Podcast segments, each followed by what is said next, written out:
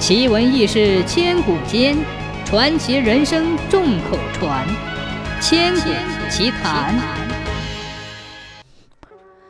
杭州下城有座仙林寺，仙林寺光有大殿，前面少了个山门。这座不干不嘎的寺院，据说是唐太宗时期造下的。唐太宗小时候多灾多病，他老子怕他养不大。就让他拜了一个名叫仙林的和尚做师傅。后来唐太宗打出了天下，做了皇帝。仙林和尚听说杭州地方风景好，就要唐太宗在杭州造一座顶大的寺院给他养老。唐太宗碍于面子不好推脱，便答应下来，还派遣了大元帅尉迟恭到杭州来监造这座顶大的寺院。仙林和尚跟尉迟恭到了杭州，两人便商量这座顶大的寺院到底要造多大。仙林和尚说：“这座寺院是皇上的师傅养老的，非同小可，至少也得圈他五里地皮。”尉迟恭一听，怒火说道：“谁见过五里大的寺院？我没当大元帅的时候，和七八个徒弟一起生活。”家里打铁的工棚、炉房也不过五丈见方，你一个和尚，除了吃饭、睡觉、念经，又不做别的生活，要那么大的地方做啥？给你圈五十丈的地皮造寺院，也算是顶大了。仙林和尚漫天要价，尉迟恭就就地还价，两个人从早上争到天黑，都没个结果。第二天一早，仙林和尚就派人去请尉迟恭，再去商量。尉迟恭到了仙林和尚门口，刚刚跨下马鞍，只听仙林和尚在屋里大喝一声：“圣旨下！”尉迟恭一听圣旨下，只好趴在地上磕头。仙林和尚笃定站在屋里念圣旨，一字一板，拖长声调，慢慢来。几十个字的圣旨，足足念了半个时辰，念了一遍又一遍，一直从清早念到晌午。尉迟恭是个又黑又粗的大块头，你叫他驰马上阵，三天三夜不会吃力。如今叫他跪着不动，真是累得满头大汗，腰酸背痛，差点爬都爬不起来。仙林和尚念罢圣旨，笑嘻嘻地对尉迟恭说。大元帅，这回可听清楚了吧？圣旨上讲的明明白白，要造一座顶大的寺院给我养老。顶大的寺院嘛，方圆五里地少得了吗？尉迟恭仍旧摇摇头说：“哼，圣旨上只讲造一座顶大的寺院，却没说要造五里大。我是钦差监造寺院的，说一无二，还是顶多五十丈。”两人又争了一天，还是没有结果。过了一夜，仙林和尚又差人去请尉迟恭。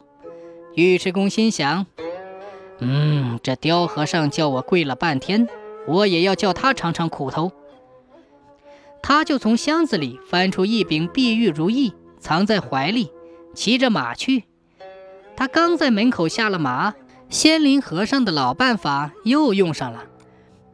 圣旨下，这一回，尉迟恭不慌不忙地走进屋里去，往正中太师椅上一坐，摸出碧玉如意，喝道：“太上皇恩赐如意在此，下跪宣读圣旨。”原来这柄如意是唐太宗的老子赐给尉迟恭的，因为尉迟恭打天下的功劳大，应该叫他事事如意。仙林和尚没料想他会有这一招，只好跪下来，急急忙忙地把圣旨念了一遍，直起腰板子想起身。哪知尉迟恭说：“慢着，我耳朵不好，还没有听清楚。”仙林和尚只好跪下再念一遍。尉迟恭还是说：“没有听清楚。”念了一遍又一遍，从清早念到了大半夜。念的仙灵和尚差点断了气，尉迟恭看看差不多了，才叫他起来。仙灵和尚触了这回眉头，知道自己拗不过尉迟恭，便乖乖地答应了。只造五十丈方圆的仙灵寺。仙灵寺造成之后，尉迟恭骑上马回京去了。仙灵和尚想了想，不甘心，便骑了一头秃驴，哒哒哒的一路追赶上来，一直追到了海宁县，再追上尉迟恭。仙灵和尚在后面大喊：“大元帅慢走啊，还有一桩事要商量呢。”尉迟恭勒住马，问他还有什么事情。仙灵和尚说：“大元帅还不曾造山门呢，你倒说说看。”天下哪有没有山门的寺院呀？尉迟恭想了想，也是，就答应再给他十丈的地皮，叫他在寺院前补一个山门。本来这事情就了结了，可是仙林和尚偏偏节外生枝，说要把山门造出五里路以外去。尉迟恭问他，这又是为什么？仙林和尚煞有介事地说：“啊，这个道理你都不懂啊！”我们这仙林寺是大唐开国以来造的头一座寺院，山门造得远一些，大唐江山就长久了。